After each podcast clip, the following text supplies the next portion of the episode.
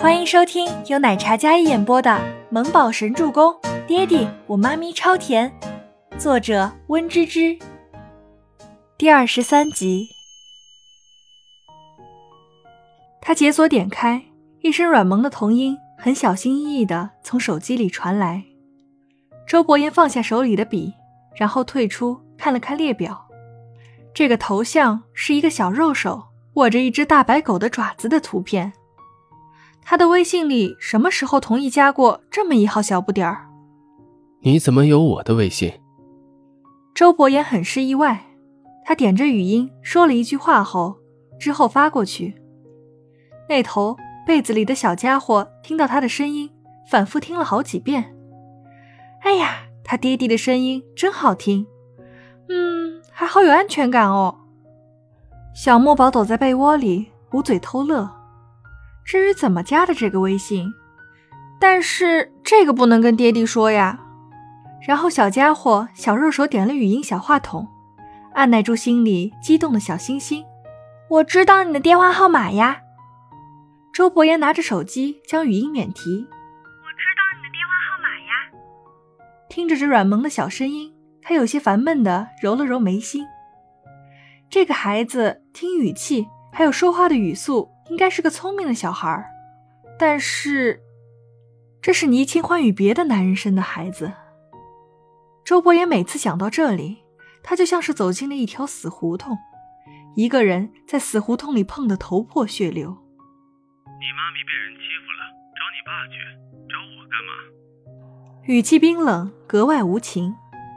小木宝听了语音之后，表示非常无奈：“我爸是你呀，所以我找你呀。”但是他不能说，那就编一个吧。我爸爸他不关心我，本来就是嘛。他都跟爹地求助了，他爹地不是第一时间关心他还有妈咪，而是问东问西的。这样的爹地真是让他脑壳疼。语气里满满的委屈，听得周伯言有些心疼，紧蹙的眉稍稍舒展了。他好看的手点在屏幕上。我要是帮你，你准备长大怎么报答我？周伯言继续发了一条语音过去。他很好奇，这个倪清欢自己不点头，让他跟儿子接触，这欲擒故纵的招式，他要玩到什么阶段？正想着倪清欢让自己儿子跟自己接触，是因为什么呢？那头小东西发来了一条信息。周伯言面色清冷，然后点开来听。周伯言果断将手机放下，他是脑子进水了，半夜跟一个四岁小屁孩唠嗑。对方好像没有再回复了，小木宝有些不敢再打扰。他说的没错呀，等他长大了，爹地不就老了吗？他就是要给他养老送终的呀。老师说过的，百行孝为先啊。小木宝皱了皱鼻子，将手机放到床头柜上。满心欢喜的准备睡觉，梦里他见到了爹地和妈咪一起牵着他的手走在他的幼儿园里，这个梦很温馨很甜。而这晚向来不做梦的周伯言也做了一个梦，一个噩梦。梦里是一个年少的他推着轮椅，轮椅上是一个年迈的他。爸，你要不要喝点水啊？说着。少年拿出了一个卡通水杯，还是有吸管的那种幼稚款，递给他。翌日下午，倪清欢跟全喜初都在忙着整理画室。到了接小木宝的时间，倪清欢让全喜初去接小家伙，顺便去买菜。他留在画室里继续打扫卫生。就在全喜初走了没有十分钟，刚收好的画室里迎来了一波手里拿着棒球棍的小混混。这次不是别人。而是几位熟人。范叔，你们怎么来了？倪清欢穿着围裙，戴着手套，衣着朴素的正收拾着画室里的垃圾。叫范叔的男子是中年男子，以前跟倪家有生意来往。除了他身边几位，也都是以前跟倪家有生意来往的叔叔。但是他们身后拿着棍子的混混，可是来者不善啊！倪小姐。我们最近手头紧，需要资金周转，我们是来跟你讨要余下的所有欠款的。范叔说话强硬，比起之前，他像是变了一个人一样，眼神不善，语气也是不善。对，你既然还能开店，说明你还有钱，把我们余下的钱全还了，不然今天让你吃不了兜着走。旁边一位也附和道：“之前不是商量好的吗？我每个月都会还你们一部分。”分十年还上，还会加上利息啊！倪清欢孤零零的一个人站在那里，他身前是十几个大男人，是他的债主，带着一些社会上的人。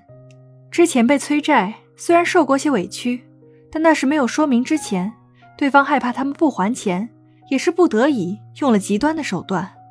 但是这几年都跟几位叔叔说好的，每个月还钱，然后十年之内还完他们的一千万。他还了五年，将倪家的很多不动产都变卖了，还了一半，还有一半没有还完。但是他不懂为什么这些人忽然带着人来要他一次性还清。还有五百万，他怎么一下子拿得出来？那个叫范叔的给了一个眼神，后面的小混混开始拿着棒球棍，将刚收拾干净的画室再次弄得凌乱不堪。倪清欢站在那里，暗暗握紧拳头。看着这些人狂妄的模样，他又不能发作。